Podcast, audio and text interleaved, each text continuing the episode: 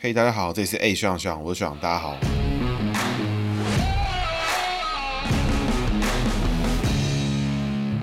哈喽，大家好，这是 A 学长学长，我是学长，大家好，学长又回来啦。那本期节目呢，一样由我自己个人赞助播出哈。那我的线上咨询服务呢，从工作、感情、人际关系，反正跟人有关、有名字有关的事情，都可以问，都可以了解，那都不奇怪哈。也欢迎各位私讯我的 IGFB 来跟我预约。那这一期呢，我们要来讲的是吕秀莲哈。那吕秀莲呢，大家应该熟知啊，看可能很多人都知道她是吕副总统啊，但不知道她过去的经历。那我必须说，吕副呢，其实一直都算是我的偶像啦。为什么呢？那我们这一期慢慢来跟大家分享。那吕秀莲呢，是明国三十三年出生哦，甲申年属猴。那吕秀莲的个性呢，非常的激烈啊，相信大家应该也是有所耳闻跟知道了。那我想跟大家主要分享的有几个地方，那我们一一来跟大家做讨论哈。那一样呢，我们从人际位开始。吕秀莲的秀字呢是华纳威秀的秀，上面一个禾，稻穗左边那个禾禾字旁的禾，下面一个奶哥的奶哦，奶哥不入的奶哥。那莲呢就是莲花的莲哈，一个连战的连，上面一个草字头。吕秀莲呢属猴哈，所以秀字呢上面的禾我们。解成五谷的意思，那基本上呢，猴子呢其实是不吃五谷的哈，猴猴子呢是吃水果的，为什么呢？因为花果山的猴子哈，花果山的猴子呢，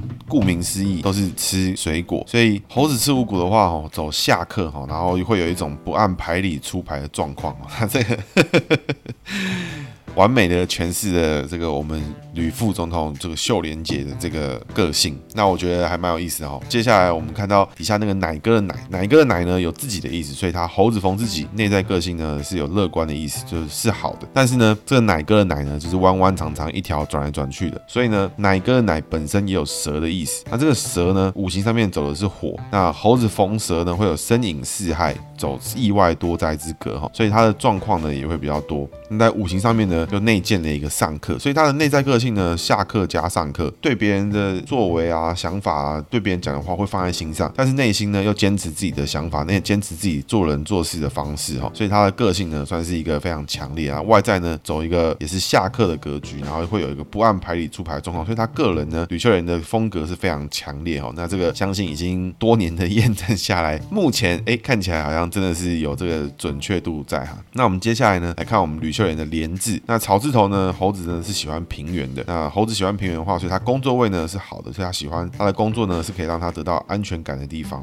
那连字呢底下的错字边，哎，错字边一样是逢蛇的意思，所以他的工作位的财位呢一样是有意外多灾的格局哈。内在上面呢五行上面工作位一样走上克的格局，也就是他做事情呢细心谨慎，想很多，永远会担心自己想的不够多，做的不够好。那连字呢中间那个车，也就是连在连中间那个车呢，我们只看田，田产五谷哈，所以这边。呢，一样走一个下克不按牌理出牌的状况，所以他的名字呢，看起来吕秀莲的秀莲是一个八竿子打不着的字，但是呢，两个字呢，同时呢出现了蛇，同时出现了五谷，算是蛮特殊的存在。那两个差异性呢，只存在一个地方，在于说吕秀莲的莲字的草字头，在从他的工作位上面，吕秀莲是可以得到成就感。吕秀莲呢，应该是一个蛮热衷于工作，也喜欢把事情做好的人。那总结来看呢，吕秀莲的内在呢，其实都逢了细心敏感的上课格局吼，向上的上，五行相生相克的。课很多听众哦，其实常常都会问我说，听不太懂这个上课下课的意思哈。其实各位会知道一件事情，其实上课下课呢，就我直接跟你说是什么。那如果未来有开课的话呢，我就告诉大家怎么看出来什么情况发生了上课，什么情况发生了下课。那现在在节目之中呢，我就直接告诉你哦，这个是上课，哦，这个是下课。那上课呢会发生什么？就是这个人会走一个比较优柔寡断，想比较多，细心敏感纤细啊，追求完美啊或什么之类的状况。那下课呢就会比较坚持自己，固执哈，用自己的做法。比较以自己为出发点的这种看法。那吕秀莲呢，在内在里面都逢上课，那外在呢都藏了一个下课，所以外表呢，你会觉得吕秀莲这个人杀气哦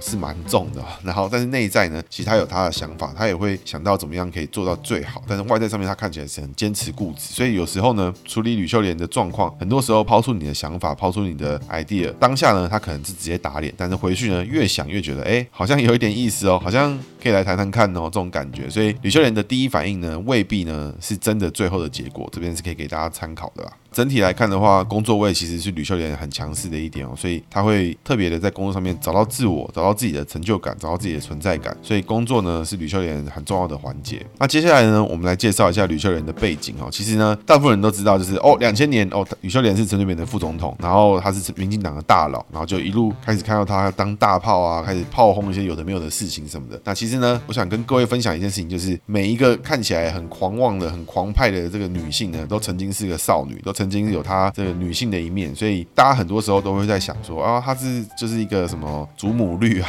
这什么就是反正会很多讲法。但我觉得还是要回过来看，她还当初她也是从一个年轻人一路过来的。那吕秀莲呢，本身是从桃园的客家的世家出身啊，她在桃园据说是小有名气。那以下资讯是来自于 Wikipedia 哈。那吕秀莲呢，家里在桃园市开了一间店哈。那吕秀莲呢，在家里面当时的吕家其实是在桃园算是小有名气。那吕秀莲呢，她是北一女毕业，那台大法律系司法组，那台大法律的研究所毕业，基本上呢就是学霸之中的学霸了。在那个年代呢，女性的名额还更少，所以吕秀莲真的是算是学霸中之中的学霸，这不用想。那吕秀莲呢，曾经在一九六九年到一九七一年出国留学，到美国的伊利诺拿到了比较法学的硕士学位哈。他过去曾经有提到说，他有一次很特殊的旅游经验，去到欧洲，在一九七零年哦，各位这是五十年前哦，所以他的年代跟我们是有一点点的距离的。那他在欧洲的时候认识了一个当当时叫张维嘉，是欧洲台湾独立联盟负责人的身份哦。他聊起来之后才发现一件事情，就是说原来每个地方的人跟每一个角色的人，跟每个不同受到教育训练不一样的人所知道的台湾是不同。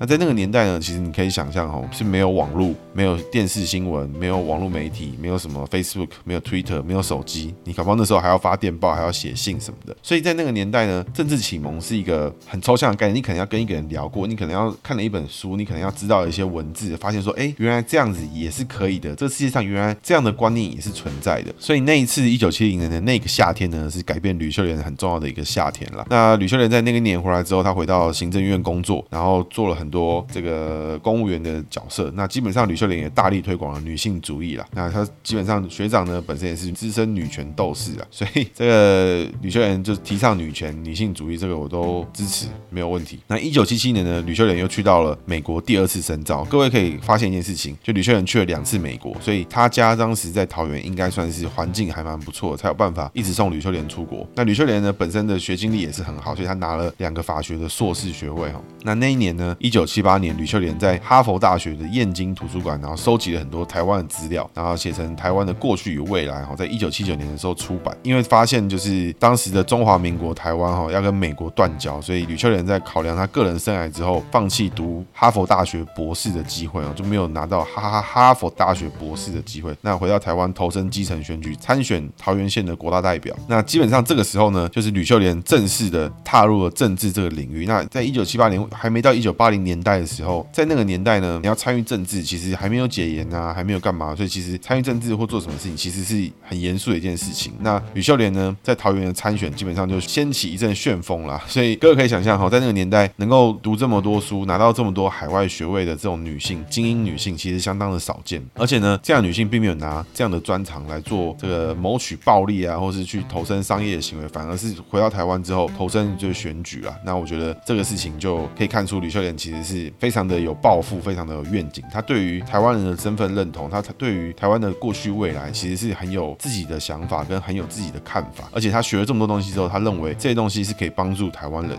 这样，紧接着呢，就参与了这个美丽岛事件，然后担任了美丽岛杂志的副社长哦。那这个事情呢，因为美丽岛事件爆发，所以吕秀莲呢就被抓去关了，大概实际关了五年啊，判刑好像判十年多的样子。那因为当年的美丽岛事件呢，又有人说是高雄事件啊，在高雄发生了暴动的状况。那在那个年代呢，其实抓了很多当时知名的党外人士哦。现在大家看起来，之前可能都很奇怪、怪里怪气的人，什么吕秀莲啊、施明德啊这种，大家会觉得这些人好像很强。但是呢，没有这些人的这种暴气啊，没有这些人古怪的性格，没有这些人的坚持，其实现在的民主也没有来这么容易。那美丽岛事事件呢，其实你可以回头回过头来看哈，美丽岛事件，大家都会想说，为什么办个杂志这个小奖要这么低效，要搞成这样？为什么还要把人家抓去关啊？还有严刑拷打啊、酷刑啊什么的？甚至吕秀莲当时是被国民党政府以暴力叛乱的罪名起诉哦，求处十二年有期徒刑。那这个事情就是为什么会这样呢？现在的听众呢，就是我的听众们听到这件事情，都会觉得个个都觉得荒唐。为什么表达自己的想法会有这么严重的代价？因为现在呢，第一，我们的环境政治环境是很好的；第二呢，是因为现在科技呢也非常进步。你可以想象哈，在那个年代，你要传达你的政治思想、政治理念，其实都需要透过就是接触到更多的群众。那你可以透过肥皂箱演讲啊，你可以透过散发传单啦，或是办这种地下聚会啊。不过当时呢，因为台湾是处在独裁政府的状况之下，所以你只要敢做这些事情呢，就视同这个叛乱的状况，或者你有叛国的情况，因为你要推翻、颠覆政府，会有这种要求。那这个事情呢，在中国一样会发生，因为你在中国只要有本事，你组一个社团，大家讨论，大家一起来讨论共产党的政治制度，那干，那你一定是被弄到翻了。对，所以在当时呢，台湾的科技跟政治的环境之下，设立一个杂志，传播自己的政治理念跟政治想法，对于这个敏感程度呢，就差不多等同于现在呢，你在微信、微博啊，你开了一个这个账号，然后开始到处鼓吹，大大家要来加你的这个群组啊，我们要来讨论我们的中国人的未来哦，这种敏感程度，大家就会发现说，哦，干，好像真的是蛮敏感的。那为什么一定是杂志社呢？因为在那个年代呢，只有纸本的印刷品是有机会把东西散出去的，因为在那个年代呢，没有人有电视，没有人可能有人有电视啊，是电视很少，就是没有人有手机，没有人可以上网，所以甚至呢，也没有人有机会吸收到这些资讯。所以在那个年代呢，党外的这些英雄好汉们，这豪杰了，还有这这个女性的英雄好汉，对，我不知道英雄好汉的女性的版本怎么讲，但是在像吕秀莲呢，他们这样的人就在不断的推广这个讯息，想要让台湾人有自己的政治思想跟政政治想法，这算是政治启蒙的做法，所以他们采用的是办杂志。所以那个年代呢，我之前有提过，办一个杂志呢，就很像是什么，就像现在创一个粉砖，创一个 YT 频道，创一个这个 Podcast 频道来诉说自己的想法跟自己的 idea，那自然呢会有人听到，自然就会有人被你的想法说动，自然会有人被你说服。那这过程呢，也就是这个政治概念的慢慢的启蒙跟散播的情况。那吕秀莲呢，就因为这件事情，然后被抓去关了五年。那各位可以知道的事情就是之后呢，他被放出来了。一九九二年，吕秀莲当选立法委员。在一九九六年的时候，因为当时的国民党党籍的桃园县长刘邦友，那在县长期间，那就是一家家人全家遭到枪杀，然后没有人知道是谁杀的。所以这件事情呢，是很 creepy。那现在听起来呢，好像就觉得哦，那只是一个历史事件哦。这事情有多恐怖，我想大家可能不知道啦。如果对比到现在的话，就是明天新闻报纸头条告诉你说郑文灿可能全家出了状况，然后没有人知道是谁杀的，你觉得毛不毛？毛到爆啊，毛到毛到不行啊！怎么会有这么恐怖的事情？在那个年代呢，一九九六年就发生了这个事情。那民进党呢，就征召吕秀莲回桃园参选桃园县县长，所以他九七年的补选呢，就赢过了国民党当时提名的人啊。那他同时呢，在九个月之后的选举再连任一次桃园县的议长陈根德。那陈根德也是桃园县政坛的这个常青树了。那所以因此呢，吕秀莲就成了唯一一次有机会连任的民进党党籍的桃园县长。那像我们上集提到的基隆的林佑昌哦，就有说到，其实过去林佑昌执政之前呢，民基隆一直都是国民党的。那桃园呢，就跟郑文灿执政之前一样，全部都是国民党的，几乎没什么国民进党的机会了，很少，非常少了。所以吕秀莲呢，有办法在那个年代就连任一次，当然是连得很快了。那当然之后大家可以知道的事情是，两千年吕秀莲就跟陈水扁组队，然后选了总统，然后还真的被他选上了，相当厉害。所以很多我们现在看起来觉得说啊，这个基隆选出林佑昌连任两次，基隆是绿的。然后什么桃园什么郑文灿连任是绿的，其实我觉得这些事情都还是取决于个人跟到底做了什么事情，因为能不能连任跟能不能赢，其实还是看你自己啊。因为这些人过去通通都是国民党的，通通都是来自于国民党的铁票区，民进党要能够赢下来是非常困难。那怎么样守住，那是更困难。那我们把故事拉回到吕秀莲身上，那吕秀莲大家知道的事情就是在两千年啊、两千零八年啊期间，吕秀莲担任这个副总统，然后有很多什么故事啊什么的，什么黑黑黑事件啊什么这些东西。那基本上呢，我。觉得那个都不重要。那大家有印象，就是说吕秀莲从两千零八年之后开始，开始各种放炮啊，各种开始开嘴民进党啊，像近期啊，就是他就常常在嘴蔡英文啊，常常在那边呛下说什么。但是二零一八年五月三十号，吕吕秀莲发表一个声明说，对于一个失去党德和党魂的政党，与其痛苦的留下来，不如归去。道不同，不相为谋，拜拜民进党。这样。那但他其实最后自己也没有退党啊。那我觉得这件事情呢，很值得大家深思。为什么？因为各位可以看到哈，吕秀莲很多人都觉得他就是老还颠啊，很多人就是不知道他在干嘛，什么时候还出来泼冷水啊，还什么的。那这件事情其实我过去也是这么认为啊，直到我听到了一些政治界的比较老前辈在聊天的时候就说，他们认为其实吕父是非常非常有 vision 的人，他们可以看到很远的愿景。那我觉得事实证明，哎，确实好像也是这样。为什么呢？因为在二零一四年的时候，他在二零一四年的时候，吕秀莲就说蔡英文支持柯文哲是养虎为患，要负最大的责任啊。有人在出卖姚文智，有人在出卖民进党啊，什么什么的这些东西啊。那我觉得当时大家都会觉得说，干这个妈真的是疯狗哎、就是到底在干嘛？怎么会咬成这样？这时候赢国民党不才最大的公约数吗？那各位，时间拉到七年之后。蔡英文当时支持柯文哲，是不是真的是养虎为患？是不是真的要负最大的责任？我觉得是啊，我觉得完全就是正确的啊。所以你说这个吕秀莲，这个吕父这个老大有没有 vision？有啊，他真的看到了以后会发生的事情嘛？确实，真的就是成为养虎为患嘛，对不对？那个年代有 vision 的老大们嘛，像我听过像施明德啊、吕秀莲，其实都是非常有远见的人啊。怎么说远见呢？各位可以想见一件事情哦，在两千年以前的台湾，对于两岸关系、对于台湾本土化的关系跟台湾自己的发展，一直都有层出不穷穷跟新的。论述在告诉你说，台湾人应该怎么面对，比如说民进党的前途决议文啦，有这个什么九九二共识也好啦，反正或者是各式各样，就是台湾人要怎么走出自己的路的各种论述。但是呢，在两千年以后，两千零八年以后，其实台湾人国足自己的定义、定论跟论述跟共识，其实已经越来越少了，都是一些在鬼扯。很多人都说这是假议题，但我觉得这一点都不是假议题哦。怎么决定我们的的出路，应该由我们台湾人自己来做决定。如果我们自己其实没有共识，觉得说啊，现在就这样就可以了啊，中国不打压。那不就好了吗？其实我们没有共识，我们没有我们想去的方向，那我们永远就会停滞在这个地方了。那其实纵观来看的话，你会发现吕副总统其实这个吕秀莲一直都扮演了一个很狂妄的角色。其实大家一直都隐约有觉得这个概念，但是没有人能够叙述出吕秀莲到底在干嘛。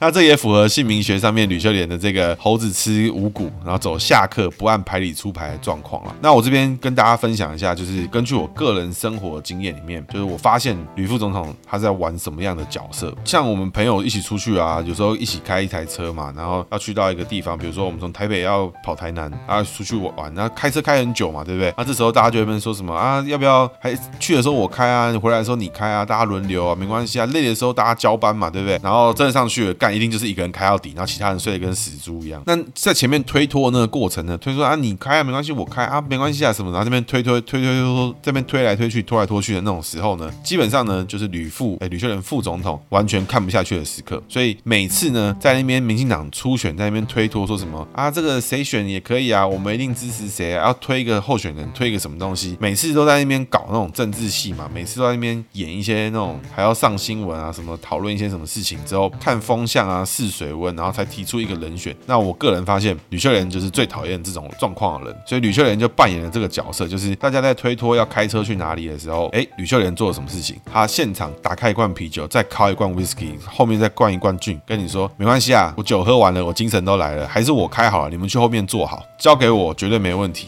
这时候前面开车的每个人都说，哎，不用不用不用不用，我开就可以，我开就可以，不用了，不用吵不用吵，这个我们都排好了，那个吕副你去后面坐好就可以了。大家听了前面之后，可能觉得说，哎，有那么夸张吗？吕布有那么夸？夸张吗？还好吧，对不对？来，我们稍微细数一下他曾经参与过的初选哦，相当的资历丰富。来，他两千零八年陈水扁跟吕秀莲从总统卸任之后呢，在二零零八年，吕秀莲旋即参加了这个民进党的总统初选。那在党员投票阶段，因为落后谢长廷，所以他宣布退出了初选了。那大家听了这个会想说，哦，这个卸任之后才做这个，其实还好嘛，没那么严重，对不对？但其实民进党的党内总统初选呢，是在两千零七年的三月六号，也就是他根本就还没有卸任的时候，就已经在参加自己党内的总统初选了。那时候他声势正旺嘛，总副总统刚卸任，所以还算还算合理。那接着呢，二零一二年宣布参选总。那之后呢，就开始嘴了一顿马英九，就基本上就是。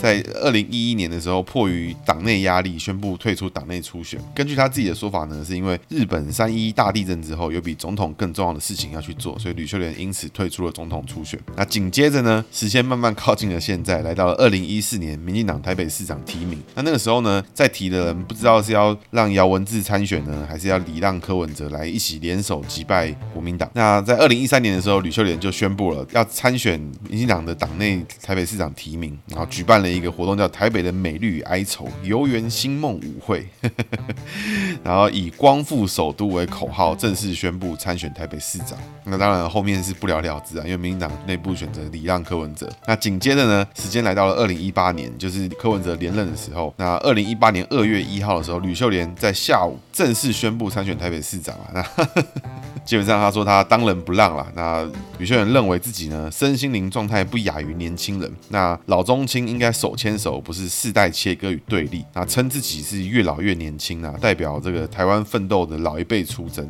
那我想他这个在二零一八年就已经有天能的概念哦，其实算是相当的前卫了。不过不久之后，在八月五号就宣布退选。那同时呢，就是 同时说了一些非常中肯的话啦，像是二零一四年蔡英文支持柯文哲是养虎为患，要负最大的责任什么什么。我觉得这真的是太合理了。那在二零二零年的那个台湾总统大选呢，吕秀莲一样有参与哦，他是跟喜乐岛联盟推荐，然后出来搭档，但是因为联署没有过，所以他最后没有选。那各位可以看到哈，他讲的这几次选举，哪一次不是民进党的候选人在那边拖拖拉拉，然后不知道那边推三请四，不知道在干嘛？二零零八年谢长廷、苏贞昌到底谁正谁负，搞了半天没有人知道。二零一二年谁要出来也不知道的，到最后是蔡英文出来。那二零一六年那时候情势很明朗，你看有没有？吕秀莲连个屁都没放。那二零一四年的时候，整个党内在那边决定要不要礼让别人来选自己的市长的时候，那吕秀莲看了也看不下去，直接受不了，俩起来就是说，来我选就好，来让我光复首都。反正呢，你们这些废海都不知道在干嘛，让我民主老前辈来处理哦。二零一八年呢，这个台北市长一样又要面临礼让，然后礼让一个这个不知好歹，然后没有心存感恩的这个柯文哲，所以一样呢，吕秀莲再次出来说，没关系，你们这些人这个没红感，那没关系，通通交给我，我来处理。那结果最后一样加速了民进党提名小姚文智的时程哦。那就可以看到哈，其实吕副是相当讨厌这种这边推推拉拉这种政治宫廷戏嘛啊，什么哪个派系大佬又有什么举动啊，又讲了什么废文啊，说什么东西？吕副的心态很简单，来，我民主老前辈，你们红感中来哈，都没有。都一样，全部都一样。你们不选，你们在那边不表态没关系，全部都我一个人选。我一个人从台北选到高雄，我他妈都没差。这就是吕秀莲的概念。反正你们不选嘛，对不对？你们自己在那边喜欢演嘛，不选嘛，对不对？统统我来，统统我承担，统统我们老一辈处理。你们年轻人喜欢玩把戏，没关系，慢慢玩，老人来处理就可以。这时候年轻人呢，通通自动归来。哎，不不不，吕副你那个做好，哎，请坐。那个有什么事情，我们一定第一个通知你。那这件事情呢，去验证他其实心里面是有这个想法呢，因为呢。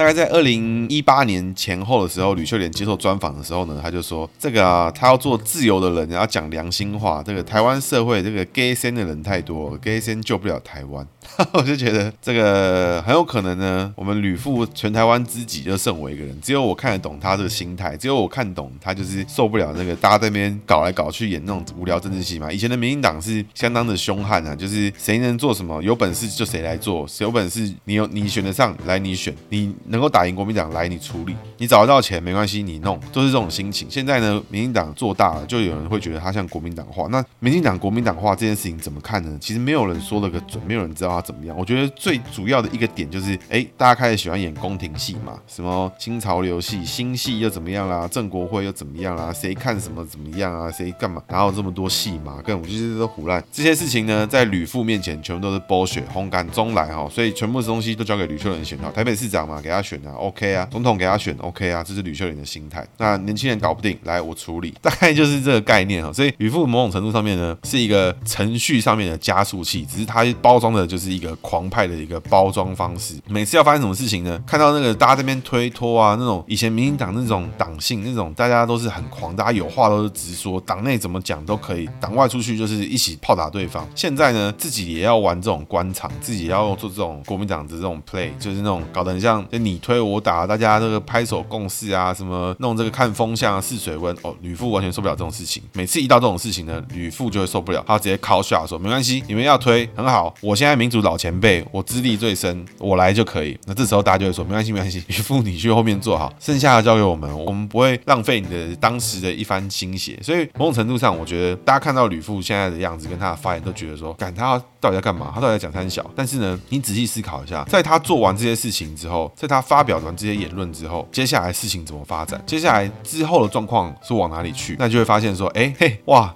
这吕父吕秀莲是演员呢，是宗师级的玩家，也是很会弄的。他就是一旦被他加速过之后，哎，大家就觉得哦，看蛮猛的，蛮猛的。所以整个路线就开始慢慢出来了。那我觉得，其实在这个背后，你就要看到到底吕秀莲她看到的画面是什么，看到的 vision 是什么。当然可以想见的是，他未来出来参选的机会应该就是越来越少。当然也很多人讨厌他了。不过某种程度上面，我觉得他这种做法跟他这种狂派的作风，一直都是我的偶像了。那我这边就可以提到一件事情，好像我觉得过去呢，其实不久之前，那这段内容在吕秀莲的 Wikipedia 上面有出现哈，就是上面提到说吕秀莲当时提到的妇女运动的事情。那我觉得这件事情呢，就给大家一个引以为鉴。为什么呢？因为在当年呢，刚获得法学硕士学位返台任职的吕秀莲，对于以下一段报纸言论非常的不爽。因为当时在一九七一年的时候，当时的女性大专联考的名额占了三分之一，所以整个社会呢跟媒体其实都担心了，不久之后呢，会不会我们的男性，台湾的男性没有大学可以读，所以呢，就出现了有人要求说要保障男性名额啊，还要防止大专女生过多这种言论。那我觉得这个言论就是他妈的 bullshit。为什么呢？因为你可以想看啊，才五十年而已，五十一年以前，当年的那个女生都还要面对这种狗屎鸟蛋言论，什么叫保障男生名额，到底在讲什么东西？所以这种男女平权这种事情啊，其实离我们真的真的是离我们不远哈。在当时呢，其实一九七一年还有这种奇怪的事情，也就是大概五十年前啦。所以现在很多的老人可能心里面说不定都还有被这个情况影响。那我觉得这支持这个我们吕布的女权思想哦，我觉得最佳状态其实就是大家从此没有人讨论女权，因为已经平权到忘记说哦，原来原来权利可以因为性别而不同。我觉得是这个是我心中的终极状态啊，但我不知道女权的状态是怎么样。但是我心中的状态就是哦，原来原来没有人会因为性别而导致自己的权利有所不同。怎么可能会有什么？因为女性名额太多，所以要把男性的名额保障？这到底是在讲什么狗狗屎？那所以吕秀莲呢，基本上传奇的一生啦。你仔细听她的故事背景，她像不像整部电影里面的主角？像不像？我觉得超像的啊！出生在台湾，出去念书之后，思想大幅改变，然后回台湾做事工作一阵子之后，再去美国念书进修。那进修完之后，他认为只有他自己亲自投入这个政治的启蒙，台湾才会改变，自己的国家、自己的土地的人民才会有不同的。想法，因此他投入了这个选举，投入了制度上面的改革。结果呢，发生什么事情？被政府独裁者抓去关，关完之后，他出来继续拼，继续冲选举。冲完之后，一路冲到了这个当时的顶顶尖啦，就是副总统的职位。当了副总统之后，他还安全下庄哦。妈，总统被抓去关，下庄之后呢，他这个一生，我觉得已经堪称传奇啦。所以很多人现在都在说什么这个吕父什么老黄颠什么的，什么祖母绿什么的。我会觉得，哎，在这个之前，我觉得仔细想一想，吕秀莲讲出来这些话。造成了什么影响？影响了什么后果？那这个后果是你觉得好还是不好的？因为每次吕秀莲说要出来选，其实他到最后好像也是讲一讲而已。对，那以上呢是我对吕秀莲的看法跟分析。接下来是学长的姓名小技巧哦。今天要讲的是猴子逢蛇。上一集呢，零六三那集我们提过属猪逢蛇哈，所以基本上呢，属猴逢蛇有一样的情况，一样走意外多灾的格局。所以各位可以注意到一件事情：吕秀莲呢，是不是一个充满意外性的女子？是。她是不是不按牌理出牌？是。所以这个个性呢，其实真的是蛮符合的啦。所以属猴的朋友呢，就要注意到这件事情。如果你的名字里面有蛇，比如说弯弯的东西啊、错字边啦、一条一撇啊、一直啊这种东西出现的时候，某种程度上面你就是有。逢蛇的状况，你是不是出入的时候要稍微注意一下自己的安全？然后另外就是工作工作性质上面可能会偏向比较多意外性质的工作，那这都没有关系，自己保护好自己，那也要保护好家人，这才是最重要的事情。不要因为自己然后牵连到可能身边的人，这样就很不值得了。那这边呢，最后也要提醒一下吕布哦，因为这个名字上面话状况会比较多一点，所以身体呢要稍微注意一下。年纪大了，我觉得像是肠胃啊、这个脚啊，可能都会有些这种意外状况出现了。那其他部分就蛮平均的。不是那么好，所以真的脚的部分跟这个肠胃部分要特别注意。那心肺的部分呢，也可能会有一些问题存在。不过肠胃应该问题比较严重一点，这边提醒你稍微注意。以上是今天节目，大家拜拜。